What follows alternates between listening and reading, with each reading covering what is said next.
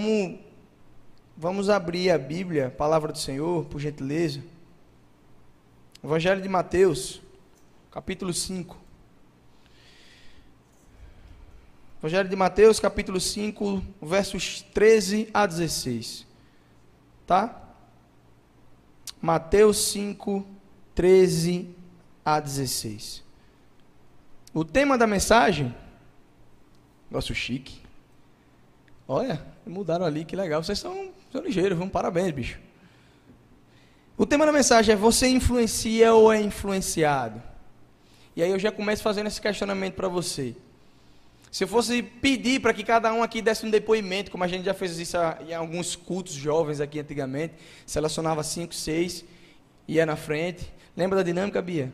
Fala o seu nome, lembra da idade, não sei quanto. Pronto, se eu pedisse para que vocês viessem aqui à frente e desse um breve testemunho, você tem influenciado alguém ou tem sido influenciado por alguém? Nós vamos conversar um pouco sobre isso. Mateus 5, 13 a 16. Diz assim a palavra do Senhor: Vocês são sal da terra, mas se o sal perder o sabor, para que servirá? É possível torná-lo salgado outra vez? Será jogado fora e pisado pelos que passam, pois já não serve para nada. Vocês são a luz do mundo. É impossível esconder uma cidade construída no altar, no alto de um monte. Não faz sentido acender uma lâmpada e depois colocá-la sobre um cesto. Pelo contrário, ela é colocada num pedestal, de onde ilumina todos que estão na casa. Da mesma forma, suas boas obras devem brilhar, para que todos as vejam e louvem ao seu Pai que está no céu. Senhor, tem misericórdia de nós. Fala conosco nessa noite. Abre os nossos corações. Nos fala de uma forma tão íntima e particular, Senhor, para que nós sejamos impactados pela tua verdade. Essa é a nossa oração que fazemos em nome de Jesus. Amém. Queridos, este é um assunto que desafia a vida de muitos cristãos. Você influencia ou é influenciado pelo mundo, pelas pessoas que estão à sua volta, ou por tudo aquilo que te impulsiona a ser contrário ao padrão bíblico. Jesus disse, acabamos de ler: Vós sois sal da terra, vós sois a luz do mundo. O ensino bíblico de que grandes seguidores de Jesus são sal da terra e luz do mundo, significa que os cristãos são agentes que promovem a verdade do reino de Deus neste mundo tão deturpado. Então eu já começo dizendo para você que se você ainda não consegue ter certeza, se você influencia ou é influenciado, epa, liga o sinal de alerta.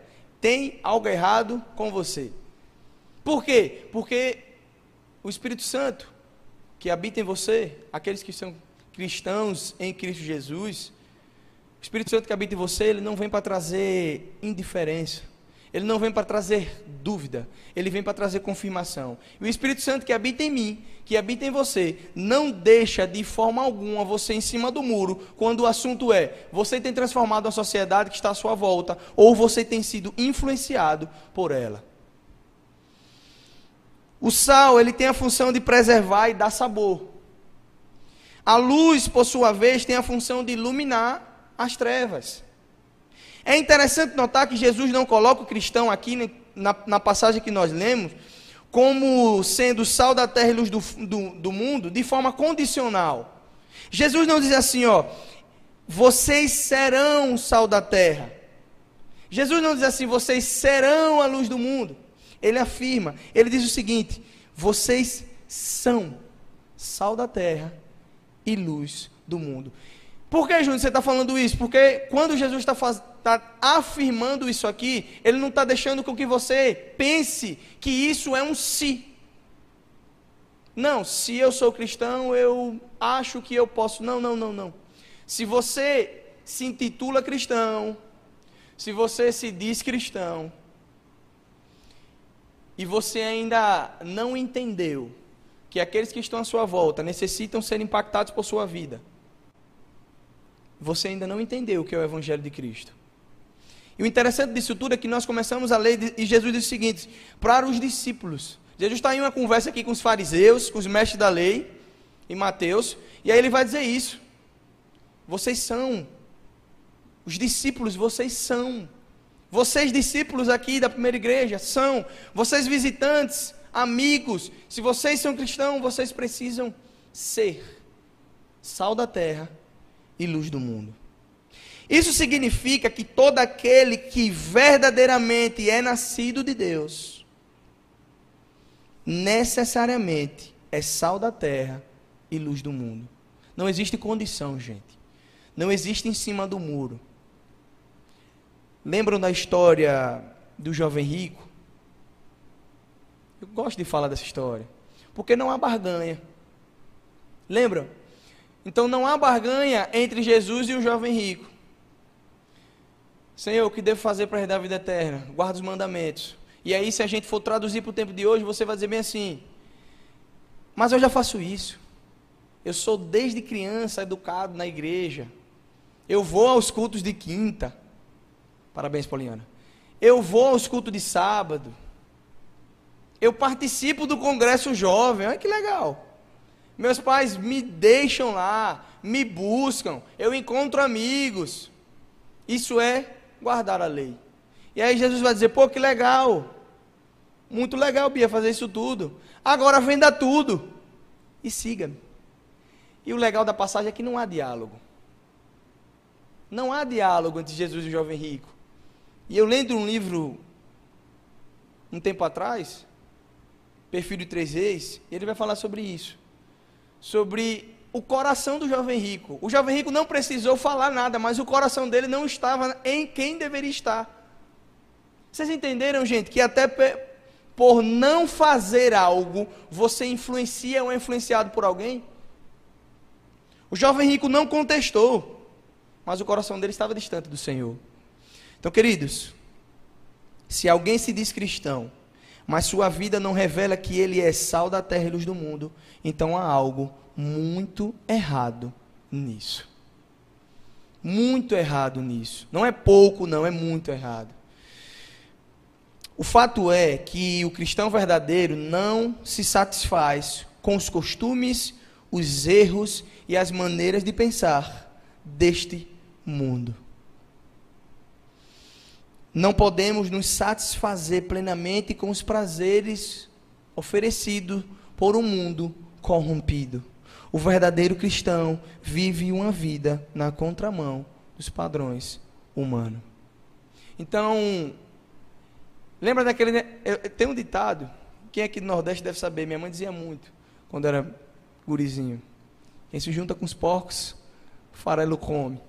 Então a gente achava, não, mas é meu amigo, minha mãe. Se você se juntar com os porcos para ele, você vai comer. Gente, se você não consegue ser alguém que vai influenciar aqueles que estão à sua volta e você se sente vulnerável contra isso, pensa bem. Parece conselho de mãe, né? Mas não é só conselho de mãe, não, é bíblico. É bíblico. As pessoas à sua volta direcionam o caminho com que você vai. E quando você menos pensar, você já caiu. É por isso que vemos muito testemunho, principalmente de gente que entra em universidade, principalmente em Universidade Federal. Você não vê muito isso na particular, mas você vê, a gente vira e mexe vê um testemunho de alguém. Entrei na universidade, eita, vai virar a cabeça. Não, gente. A universidade não vai virar a cabeça de ninguém. Se você tem a sua fé firmada em Cristo Jesus, se você entende que os seus princípios não devem ser abertos, você não pode abrir mão dele, não é a universidade que vai te desvirtuar. Você já vai com a mente desvirtuada.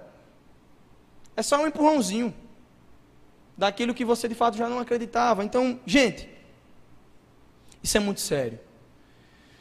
Isso é muito sério por quê? Porque os verdadeiros cristãos não podem e nem devem andar segundo os padrões deste mundo. Não vos conformeis com este mundo, mas transformai-vos pela renovação da vossa mente. Agora, a pergunta que fica no ar é: como saber ou como entender quem é o verdadeiro cristão? Como definir isso? Como saber se sou ou não um verdadeiro cristão? O cristão verdadeiro é aquele que ama ao Senhor Jesus, guardando a sua palavra. Amando o seu próximo como a si mesmo. A receita de como ser um bom cristão é simples. João 8, 31. Jesus vai dizer o seguinte: Se vocês permanecerem em minha palavra, verdadeiramente serão os meus discípulos. Isso é Jesus que está dizendo. Dentre muitas características de um cristão verdadeiro, eu preciso enfatizar uma que é a principal: seu amor uns pelos outros provará ao mundo que são os meus discípulos. Mateus 22, Jesus está conversando lá e os fariseus novamente, os mestres da lei novamente, vai indagar Jesus, Senhor, em que se titula os mandamentos? Em dois. Amarás o Senhor teu Deus de toda a tua alma, de todo o teu coração, de todo o teu entendimento e o seu próximo como a si mesmo. Esses dois mandamentos são igualmente importantes. Então, aquele que se diz que é, que é discípulo de Jesus, mas não consegue amar alguém simplesmente porque uma barreira foi criada e você não consegue perdoar, você não consegue liberar perdão, existe algo errado com esse seu cristianismo. O cristianismo não está pautado naquilo que é benéfico a você. Pelo menos na minha Bíblia eu não consigo ler. Nada diz que vai me trazer tanto benefício. Humanamente falando, aqui, terreno, mundo. O discípulo de Jesus, ele não está apegado naquilo que ele pode ser promovido. O discípulo de Jesus, ele entende que a sua pátria não é aqui, a sua pátria é celestial. Então, tudo aquilo que ele fizer para viver no mundo, ele deve ser relevante. Então, por isso que se você tem um emprego, você não pode fazer desse emprego algo secundário. Tem que fazer bem. E não é porque você não quer perder o emprego somente. É porque você tem um princípio a guardar. Você tem um princípio a zelar. Aquele que é cristão genuíno precisa ser bom em tudo que faz. E não entenda ser bom como perfeccionista. Entenda ser bom como alguém que sempre faz aquilo que está ao seu alcance para fazer de forma genuína, de forma íntegra, de forma que honre o nome do Senhor. Então, essas duas características, guardar a palavra e o amor, são fundamentais para os discípulos de Jesus. E onde está toda a base da vida cristã. Qual é a base da vida cristã então, Júnior? Obediência a Cristo, amor a Ele e ao próximo. O pilar. Vocês não acabaram de cantar o fundamento, eu vou construir. Para você construir, você precisa ter uma base sólida. Senão, nós que não somos engenheiro e ali existe um, vai cair. Então, essa base é obediência a Cristo, amor a Ele e ao seu próximo. E aí eu paro e pergunto para você nessa noite: Você tem vivido assim? Você tem vivido assim? Se eu pedir para levantar a mão, como alguns pastores gostam de fazer, levanta a mão, você que faz isso. Levanta a mão, você que faz aquilo. Você levantaria a sua mão?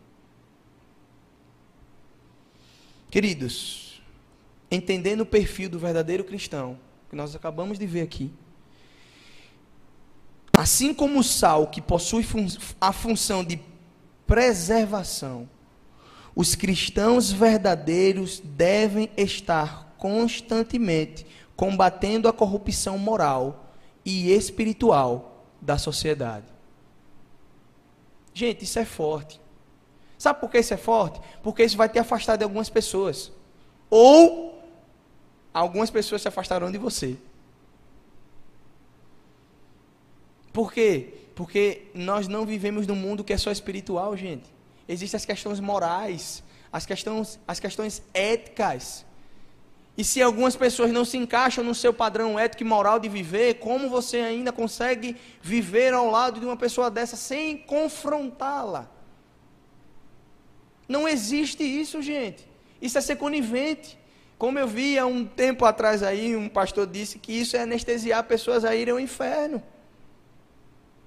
Você não confronta ninguém, mas você sempre passa a mão naquele que sempre diz alguma coisa que é contra os seus princípios, contra os seus valores, e você, ah, tá tudo bem, você anestesia uma pessoa para ir para o inferno. E o inferno é real, tá, gente? Por que eu preciso dizer isso? Porque hoje a nova teologia diz que não existe o inferno. O inferno é aqui onde estamos vivendo. Ei, não, não, não, não. Existe algo real. Existe, assim como o céu é real, existe um lugar que é real. Então, queridos, de certa maneira, o sal age secretamente. Olha só, gente. O sal age secretamente, no sentido de que não podemos ver como sua ação preservativa age especificamente. Na maioria das vezes também não podemos distinguir pelo olhar se um alimento está temperado com sal ou não. Quando sabemos? Quando degustamos. Por isso que alguns vão dizer, a comida está sem sal. Mas olhando você não consegue saber. Então assim também acontece com a presença dos cristãos nesse mundo. Vejam só, Muitas vezes parece que a sua ação no seu ambiente de trabalho, na sua faculdade, na sua igreja, na sua família, parece que está sendo em vão. Você parece ser um inútil. Como eu já conversei com alguns aqui, eu faço isso, eu faço isso, mas ninguém me vê. Sempre a mesma coisa, sempre as mesmas. Ei, ei, ei, ei. Vejam só. Muitas vezes a sua ação parece que é nula, mas não. Somente Deus é quem sabe o quão mais perverso e depravado seria este mundo ímpio sem a presença, sem o exemplo e sem as orações dos santos aqui nessa terra. Então não está baseado naquilo que você vê. Está baseado naquilo que Deus faz. Você pode fazer mil coisas, e ficar pensativo: será que eu fiz essas mil coisas certas ou não? Você, gente, vocês podem ter pregado para alguém na sua vida, ou dado algum testemunho, sem ser falado, mas vivido, que a pessoa se converteu, que você nunca vai saber. o mérito não está em você, a ação primária não é sua. Você é apenas instrumento, canal de bênção, bênção que precisa ser do, deixado ser usado pelo Senhor. Então, gente, Tente olhar para dentro de si mesmo. E seja sincero o suficiente para confessar se você influencia ou se você é influenciado pelo mundo à sua volta. E não pense mundo como ah, algo global. Não, não, não, não. pense em seu amigo. Lembra do tempo do Americano Batista? Aquele tempo bom. Pensa nos funcionários. Pensa, no, pensa na família. Pensa nos amigos. Será que você tem se deixado levar pela onda? Já diz o filósofo Zega Pagodinho, deixa a vida me levar, a vida leva eu. Ou você tem dado um basta naquilo que de fato vai na contramão dos seus princípios?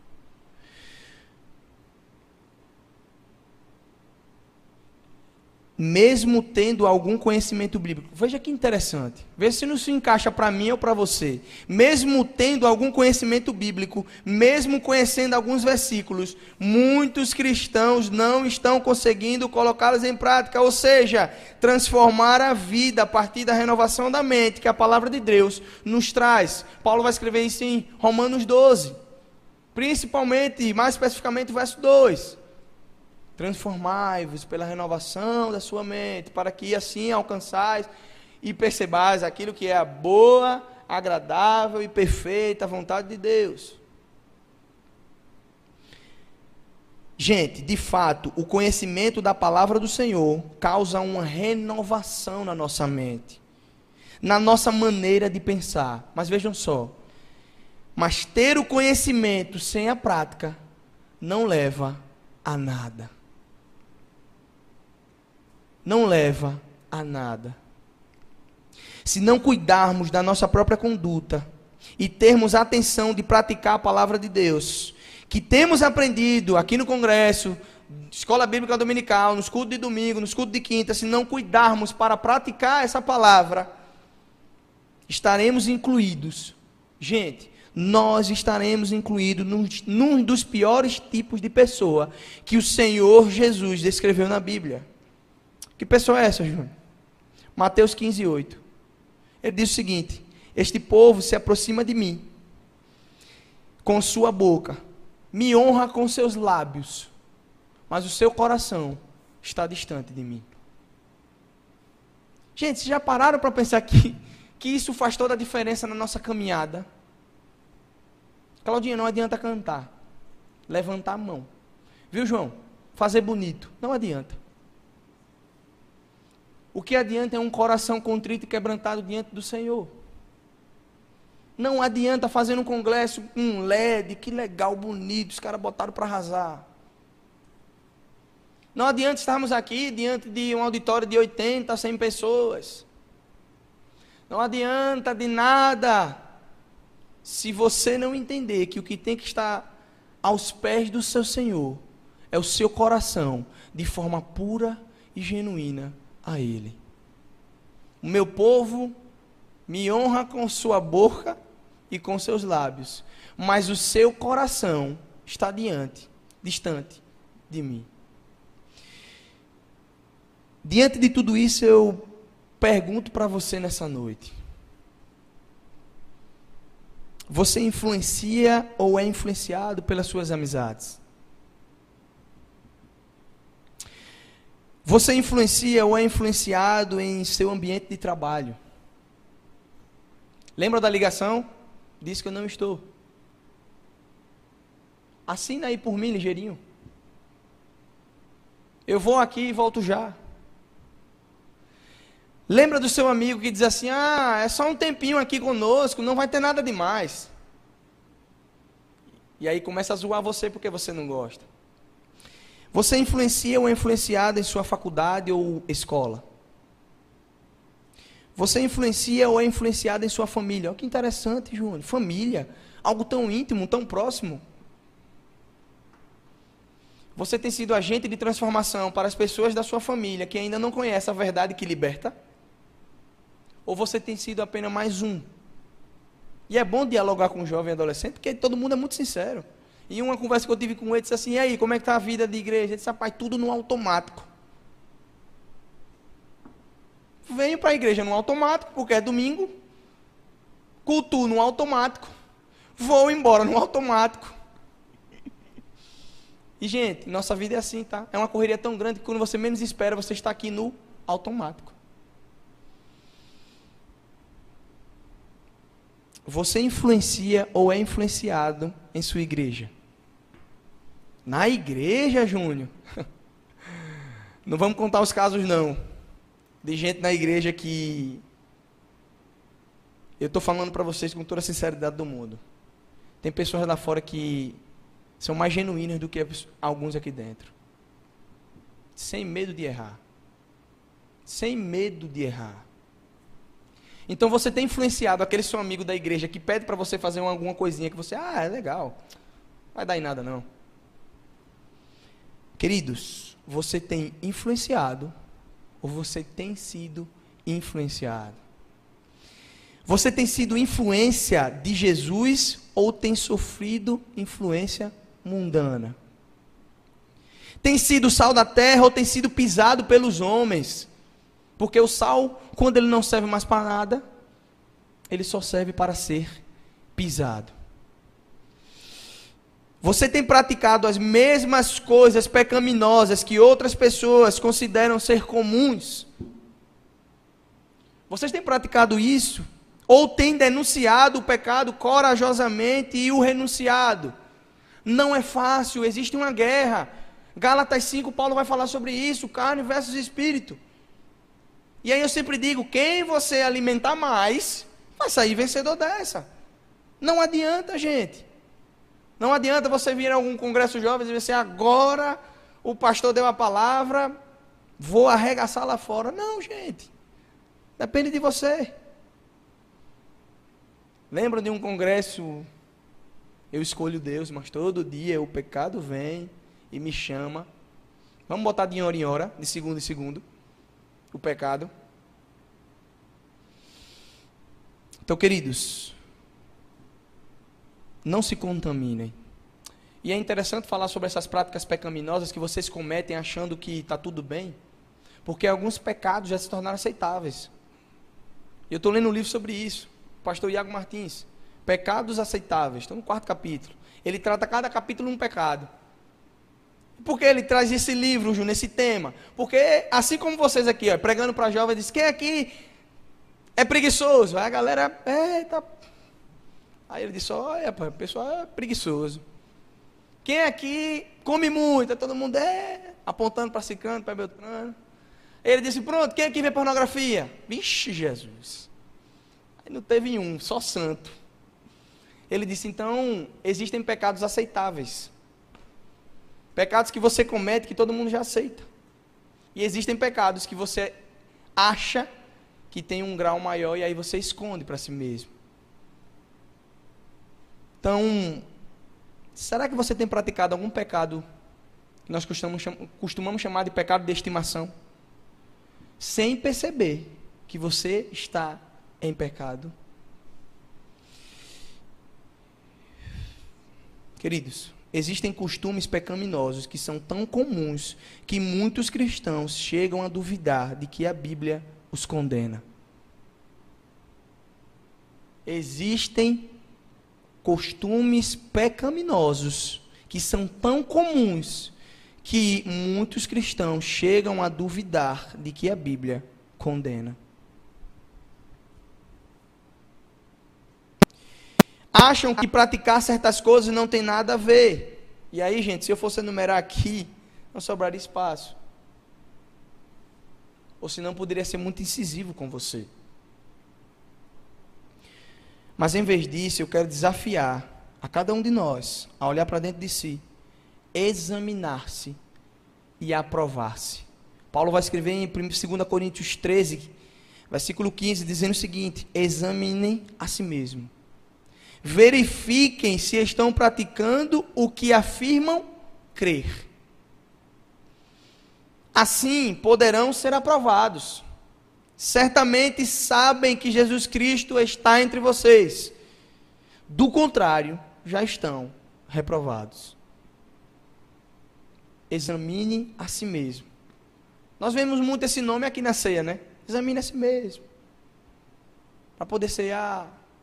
Queridos, a nossa vida não tem que ser um autoexame só na ceia. Tem que ser diário. Gente, isso é um alerta muito grande importante. E ao mesmo tempo aterrorizante. Sabe por quê? Porque assim como os fariseus e os mestres da lei conheciam a palavra de Deus, muitos de vocês conhecem. Eu conheço.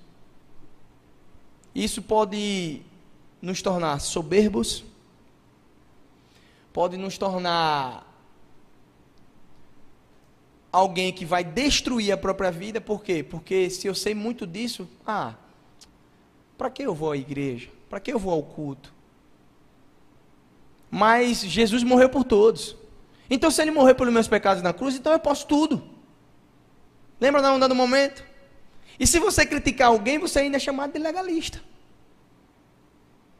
Hoje virou moda a aceitação total de todas as coisas. Você não pode mais apontar o dedo para alguém e dizer que está em pecado. E eu não estou falando isso de forma ofensiva. Em amor. Lembram? Chama no cantinho. Você pecou aqui, ó. Vamos orar por você. Eu vou orar por você. Eu vou caminhar com você. Eu vou ajudar você no processo. Mas não. Hoje em dia você é tão conivente que eu costumo dizer isso na EBD. Quando alguém pede perdão para ou quando alguém pede ajuda para você, você não é capaz de ajudar. Então agora vão ser dois pedindo ajuda. E aí você chega em alguém de novo, oh, estou precisando disso, passando por uma ajuda assim, assim, assado. Três pedindo ajuda. Porque ninguém está forte o suficiente para poder ajudar aquela pessoa quando ela mais está precisando. Existe um, uma igreja, me esqueci agora, não, não, me recordo agora a memória, eu estava lendo um tempo desse, comentando com algumas pessoas, que começou um movimento, na igreja mesmo, de adolescente, os caras viciados em pornografia, e começou a falar com outro assim, rapaz, sou viciado em pornografia, preciso de sua ajuda. Aí o cara disse, rapaz, eu também sou. Hoje o movimento é muito grande no Brasil, eles contam esse testemunho.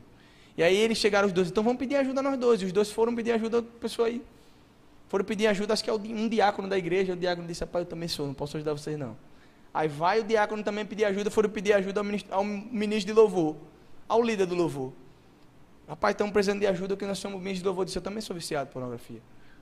E aí eles foram pedir ajuda ao pastor. Aí eu já, na conversa, quando alguém me contou, disse: O negócio ficou ruim aí, viu? Chegou no pastor, eu já comecei a ficar acelerado. Aí o pastor disse: Não, eu vou ajudar vocês. E começaram com quatro pessoas, com um pastor. Um sábado à tarde.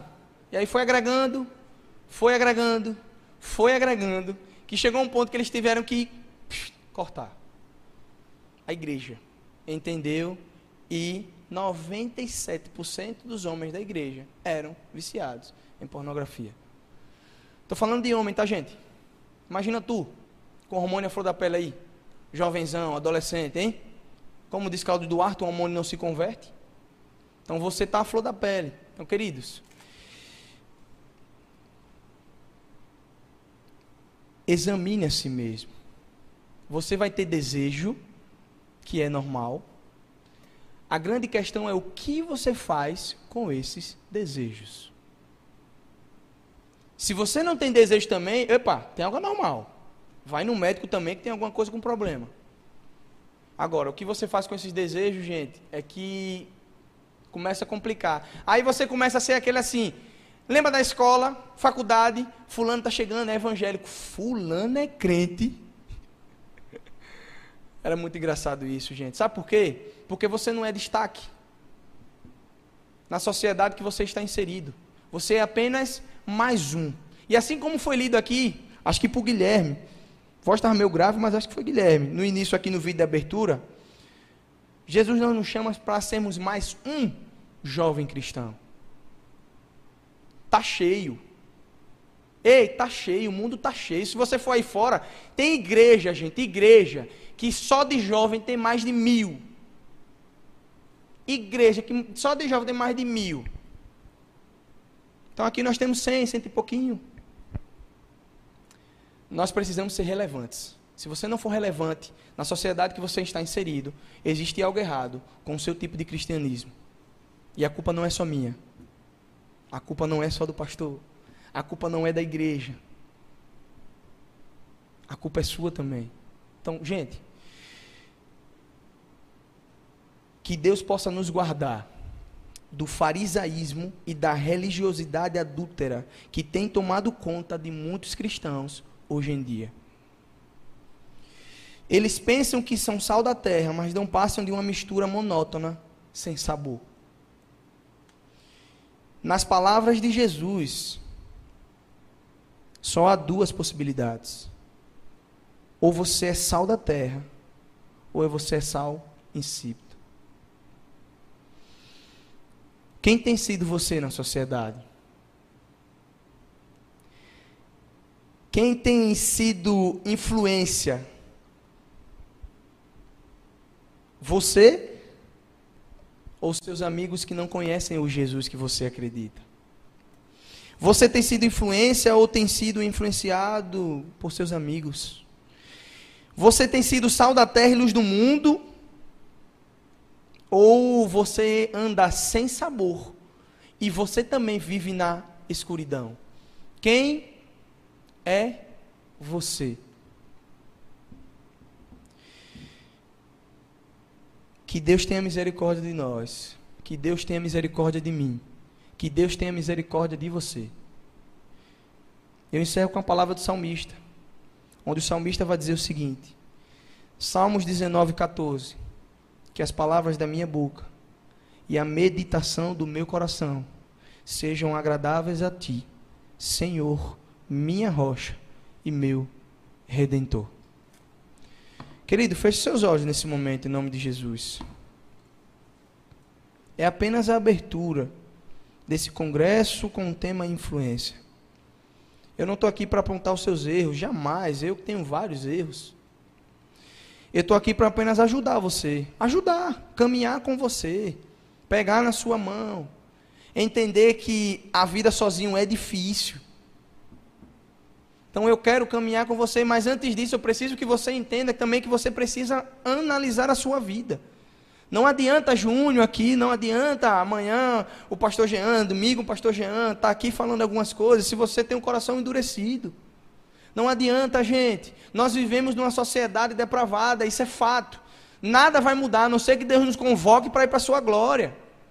Mas se nós estamos inseridos em uma sociedade tão depravada, tão corrompida, eu preciso ser alguém diferente nela.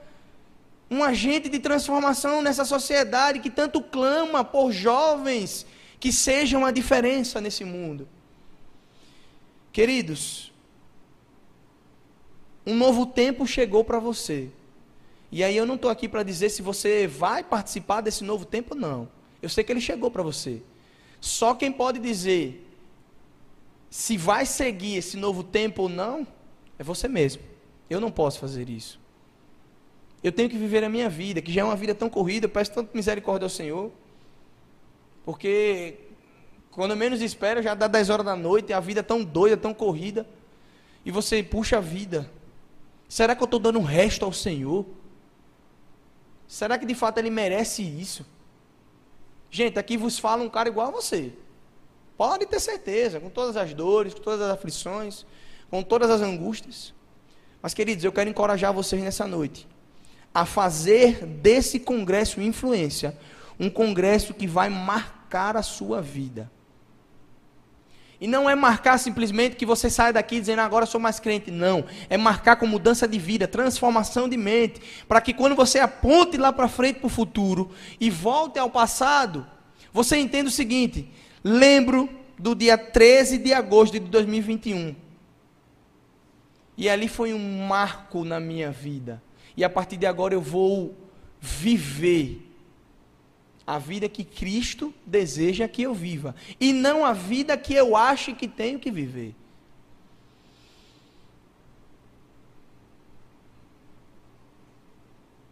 Nós vamos cantar agora. A galera não saiu não, era para estar tá aqui. A galera agora, no domingo já desce todo mundo. Quando eu falo, ah, você está pregando rápido demais.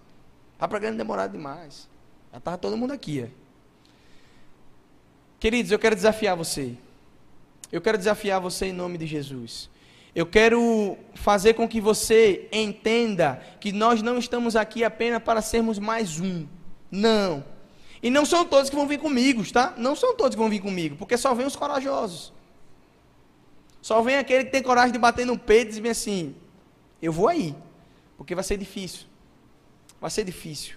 E, gente, eu que vivo em um ambiente um pouco hostil, quem jogou bola aqui ou quem joga bola sabe da vida que é tão doida quando você está no meio dos caras que você fica tipo, que doideira é essa, maluco? Mas o respeito, gente, eu estou falando sério para vocês. Eu lembro que a primeira vez que me chamaram de pastor, do nada, eu estava jogando no Itabaiana. Aí olharam para mim porque me ofereceram alguma coisa, e ficavam insistindo para pegar alguma coisa. Não quero, não quero, não quero. Aí diziam, ah, para o pastorzinho. Gente, aquilo me deu um, uma raiva tão grande, pastor. Pequei na hora. Eu disse, Jesus, manda ele dar uma topada com o dedinho daqui, né? É não, aquele dedinho mindinho. Senhor, tenha misericórdia de mim. E depois eles começaram a me chamar de pastor, pastor, aquilo foi me enchendo mais ainda. Depois de um tempo eles começaram a me respeitar. Quando queria oração, ia lá no quarto. No início eu brincava, disse, ah, você é aqui. Mas era algo sério. Até que hoje em dia, vamos sair. Eu lembro que da última vez que eu viajei com o pessoal para jogar, eles me chamaram para sair. Eu não sou muito de sair, eu sempre fico no quarto, gosto de assistindo. Não gosto de sair. Eles vamos sair. Eu disse, vamos. A gente foi no restaurante, todo mundo bebe. Ninguém da mesa pediu uma bebida. E aí eu achei interessante, eles falaram assim, a pai Tijuca está aqui, ninguém pede nada hoje não. Eu até ri na hora, eu falei, cara, pode ficar à vontade. Eles não se sentiram bem. Eu não sou melhor que vocês não, gente. Pelo contrário. Quem convive um pouquinho mais perto que eu vai saber quem eu sou. Um cara brincalhão, um cara espontâneo, um cara que às vezes dá uma relevada, dá. Mas quem tem amigos como PC aqui tem que relevar muita coisa também, entendeu? Mas, gente, gente, não é fácil. Não é fácil. Não é fácil. Mas Jesus não nos chamou para uma vida de facilidade. Não foi para isso que ele nos chamou. Ele nos chamou para vivermos uma vida que influencia aquelas pessoas que estão à nossa volta. E você não precisa estar fazendo isso colocando uma bandeira de Cristo na sua testa dizendo eu sou crente. Não. Você precisa viver isso de forma tão autêntica que tudo aquilo que você vier fazer ou está fazendo exale o perfume de Cristo. Então eu quero, nós vamos cantar agora em nome de Jesus. Você vai fazer essa música a sua oração nessa noite. E no final nós vamos orar ao Senhor por sua vida, consagrando tudo desse congresso. Tudo que eu preciso viver, eu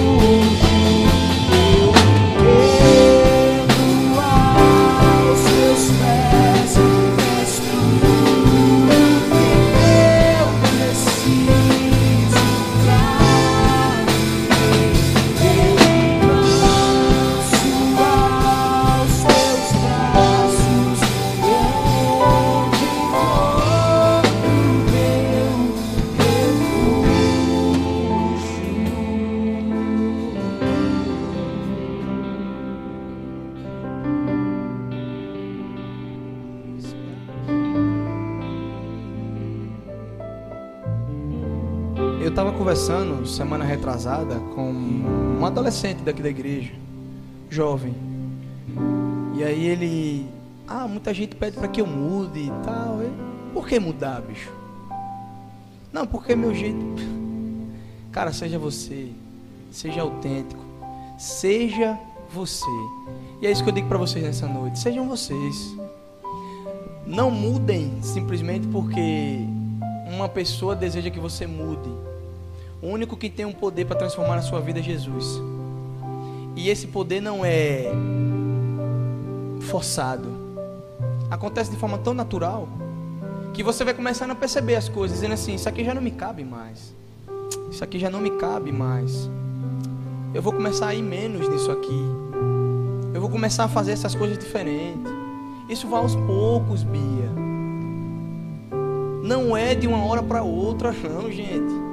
Então não muda simplesmente porque alguém está querendo que você mude. Não, não, não, não. Muda porque o Espírito Santo do Senhor vai começar a agir na sua vida de forma tão sobrenatural que você não vai conseguir resistir a isso. Tá, gente? Então, então eu quero orar por você. Eu quero orar por você. Eu quero orar em nome de Jesus por você. Eu quero orar para que Deus continue fazendo a obra dele na sua vida. Eu quero orar por você para que você entenda que você é sal da terra e luz do mundo. Como nós lemos, não existe uma luz em um lugar que já tem luz. Luz precisa estar num lugar que tem trevas. Então você vai sair do, do seu vínculo de amigos porque você se converteu? Não. Continua lá, amigão. Agora, ser agente de, de transformação na vida deles, tá? Não seja mais um não. Não seja mais um que a pessoa vai olhar para você e dizer assim: Ah, fulano tá aqui. Ah, fulano. Ah, fulano. Tá? Não seja também esse tão crente santa- santarrão que quando aceita e vê que está convertido, que vê o evangelho, se afasta de todo mundo, porque quer ver uma vida de santidade. Ei, a vida é em coletivo. Nós precisamos viver em comunidade, viver do lado de amigos. Queridos, em nome de Jesus, eu quero orar por vocês. Quem entendeu essa verdade e sabe que precisa voltar a viver uma vida que influencia aquelas pessoas que estão à sua volta, fique em pé em nome de Jesus. Eu quero orar por vocês. Vamos começar esse congresso do pé direito. Em nome de Jesus, eu quero orar por vocês. Eu quero orar por vocês. Eu preciso, é o mínimo que eu posso fazer. Já me encontro de pé, porque é difícil a batalha quando você vive no meio tão hostil. Eu preciso viver sempre influenciando aqueles que estão à minha volta. Não é fácil, gente, mas nós precisamos disso. Quero orar por você. Em nome de Jesus. Senhor, estamos diante de Ti. Estamos diante do único Deus. Deus de Abraão, Deus de Isaac, Deus de Jacó. O Deus que pode todas as coisas. O Deus que é o dono de nossa vida o Deus que é o dono desse congresso, o dono dessa igreja, o dono de todas as coisas. Nós estamos diante de Ti, Jesus, e a Ti te rendemos honra, glória e louvor. Senhor, estamos de pé, entendendo que nós não podemos ser mais pessoas irrelevantes em uma sociedade, Senhor, tão deturpada como a que vivemos. Nosso papel é de protagonistas. Nós precisamos aparecer, não para o eu próprio, porque a nossa vida em nada temos preciosa. Nada, nada, nada, nada. Somente o Senhor. Mas para que o teu nome seja engrandecido através de nós, esse protagonismo possa resplandecer em nós. Ajuda, Senhor, cada vida que está de pé nesse momento. Ajuda, Senhor, nos momentos de dificuldade, porque vai ter momentos que vamos pensar em desistir. Mas a tua palavra nos garante que maior é aquele que está em nós do que o que está no mundo, Senhor, e é nela que nós nos apegamos. Nos ajuda, Senhor. Nós queremos que as pessoas nos olhem como pessoas que sempre têm uma palavra, Senhor, sempre tenha um abraço, sempre tenha algo para oferecer para elas. Nos ajuda, Jesus. Nos ajuda a caminhar do lado de pessoas que estão a todo tempo tentando nos puxar para baixo. Mas que possamos impactar a vida dessas pessoas, para que elas entendam que não somos nós, mas o Senhor, somente o Senhor, que pode trazer transformação para a vida dela. Ô Jesus, nos ajuda. Que esse congresso possa, o Senhor possa ministrar tão intimamente nossos corações, que nós possamos no final dele entender que esse congresso será um marco em nossa vida. Nós te oramos agradecido por tudo. Em nome de Jesus. Amém.